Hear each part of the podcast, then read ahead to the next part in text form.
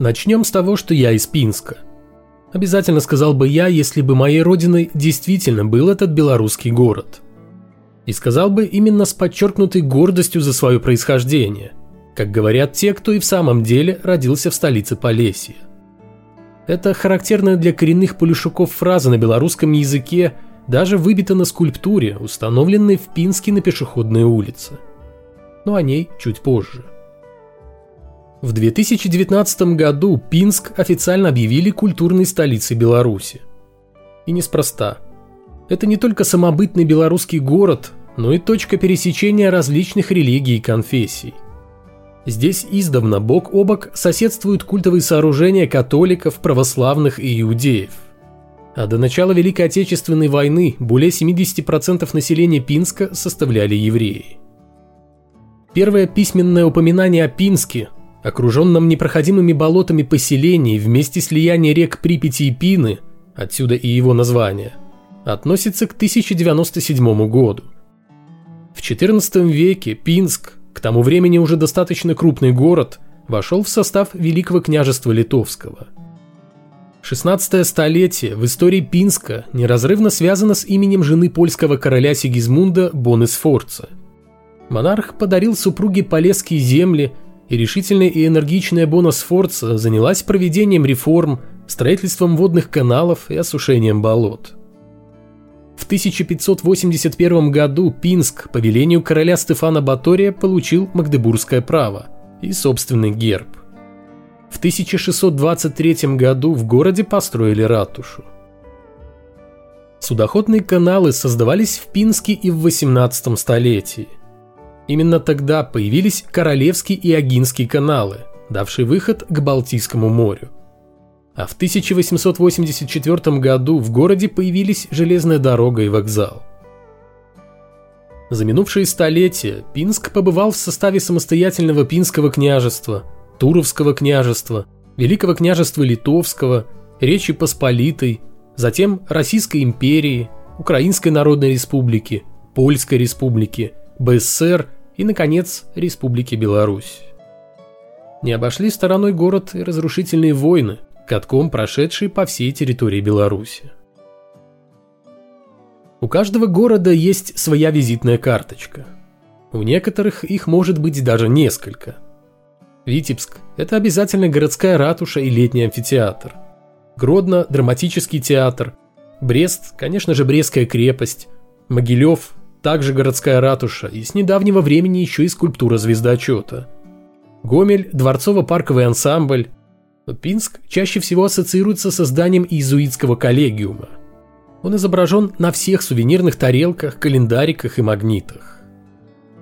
Здание коллегиума, некогда бывшее частью единого ансамбля иезуитского монастыря, не пережившего советские годы, строилось на средства канцлера Великого княжества Литовского Альбрехта Станислава Радивила – с 1630 по 1670 годы. Коллегиум имел почти равный статус с университетами и давал отличное духовное и светское образование, которое было бесплатным и доступным всем слоям общества. Полный курс подразумевал 12-13 лет обучения. В 1940 году богатейшую библиотеку коллегиума вывезли в Ленинград – После войны городские власти решили снести монастырский комплекс. В 1953 году был взорван костел святого Станислава, построенный так же, как и коллегиум в 17 столетии, и на башню которого в свое время поднимался сам шведский король Карл XII. В крипте культового сооружения покоились останки священника и иезуита Андрея Баболи, позже эксгумированные и в начале 20-го столетия перевезенные в Полоцк. Сам коллегиум избежал печальной участи. Его здание сохранили лишь потому, что некуда было расселять располагавшиеся в его стенах учреждения. Сегодня здесь базируется музей белорусского Полесья. Помимо артефактов, напрямую связанных с историей города и Полесского края, например, оригинал подтвердительной грамоты на Магдебургское право 1785 года, каменный крест, внушительный сланцевый саркофаг XII века – и целиком сделанный из дерева велосипед, созданный в 30-х годах прошлого века.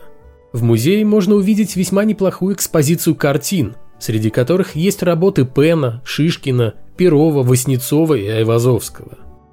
Картина «Последнего моря» является центральным экспонатом Полесской Третьяковки, которую во второй половине 20 века Пинский музей активно собирал с помощью министра культуры СССР Екатерины Фурцевой.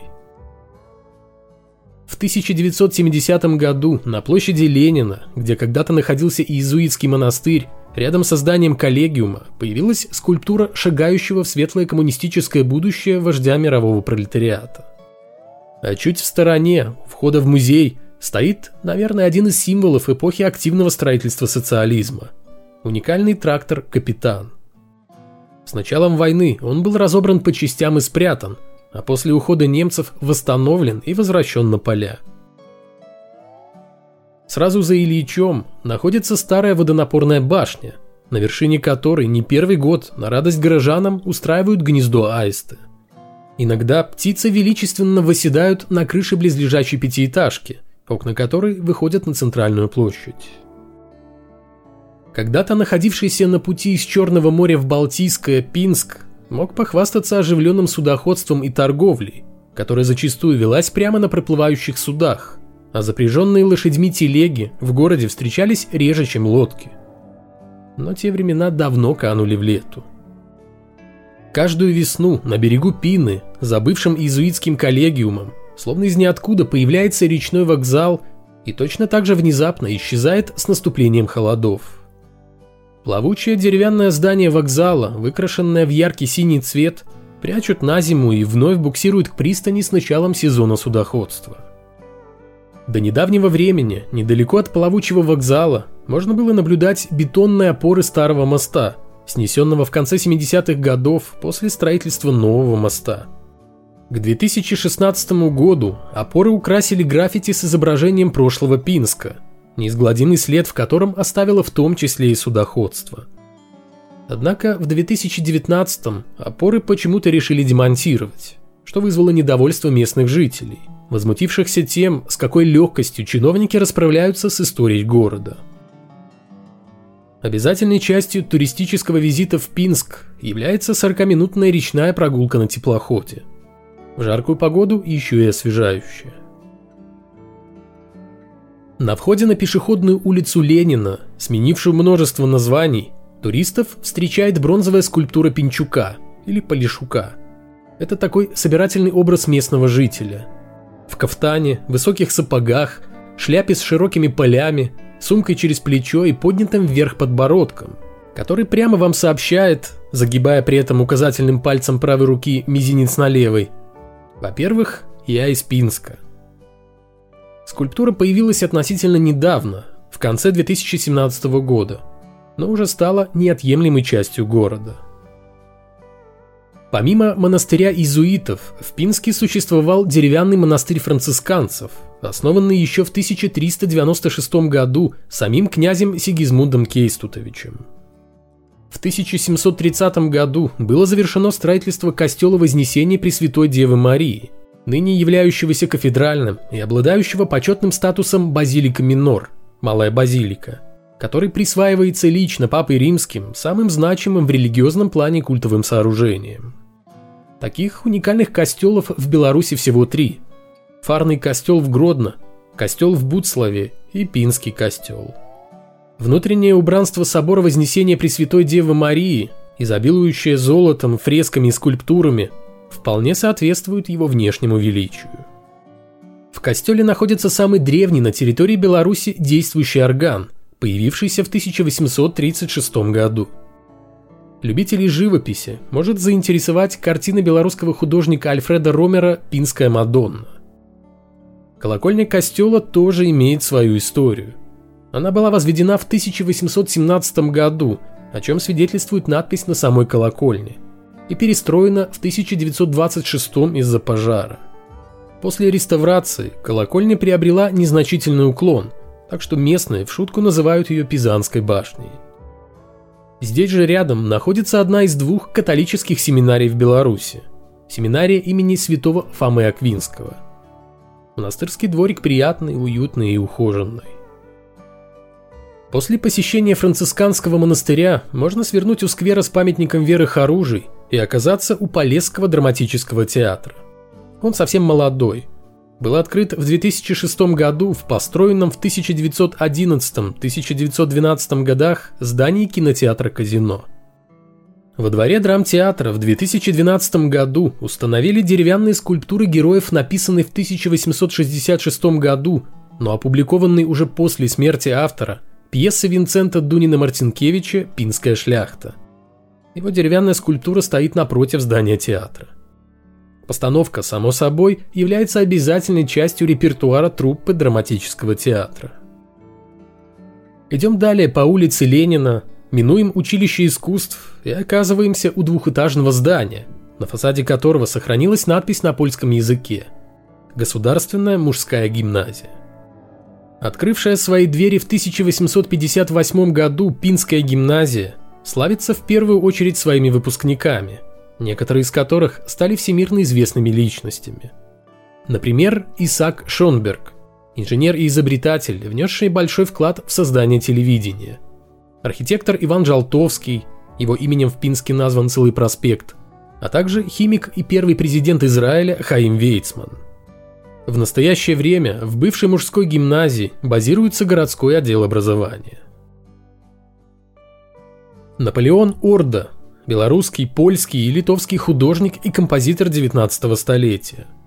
Угловой дом из красного кирпича, расположенный почти напротив мужской гимназии, носит имя Орда не просто так. Он был построен для меценатки и невестки художника Леонтины – в самом конце улицы Ленина находится возведенный в 1794 году дворец Бутримовичей. Его строительством занимался судья и подстароста Пинского повета Матей Бутримович.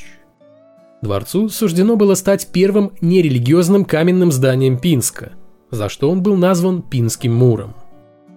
Любопытно и то, что камень в основании дворца был заложен в 1784 году самим королем Речи Посполитой Станиславом Августом Понятовским.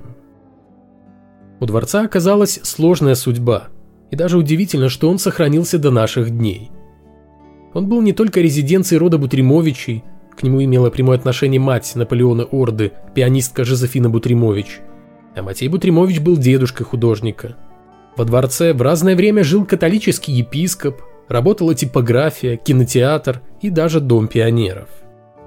С 2009 года здесь находится дворец бракосочетаний и филиал Музея Белорусского Полесья.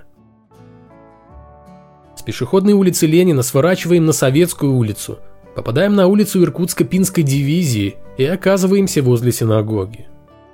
Этот молитвенный дом, построенный в начале 20 века вместо старого деревянного, сгоревшего во время пожара, тесным образом связан с династией хасидских цадиков-карлинов, настоящая фамилия Перловы. Считается, что синагогу посещала или могла посещать будущая премьер-министр Израиля Голда Мейер, когда ее семья несколько лет жила в Пинске. Во время войны синагога была закрыта, но после войны она не открылась, а само здание из религиозного превратилось в жилое – Синагогу отдали в собственность еврейской общины только в 1993 году. Впрочем, если бы не туристические гиды, неискушенный путешественник едва ли признал бы в этом скромном здании синагогу. Придя к власти, большевики либо уничтожали религиозные здания за ненадобностью, либо приспосабливали их под нужды рабочего класса. Храмы, костелы и синагоги нередко превращались в склады, зернохранилища, спортивные залы, планетарии, театры и кинотеатры. Все это было.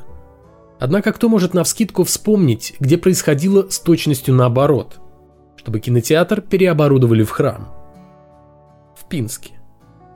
На месте нынешней церкви Воскресения Славущего с 17 века стоял деревянный костел святого Доминика – к середине 19 столетия он был перестроен в камне и позже стал православной церковью святого Феодора Тирана.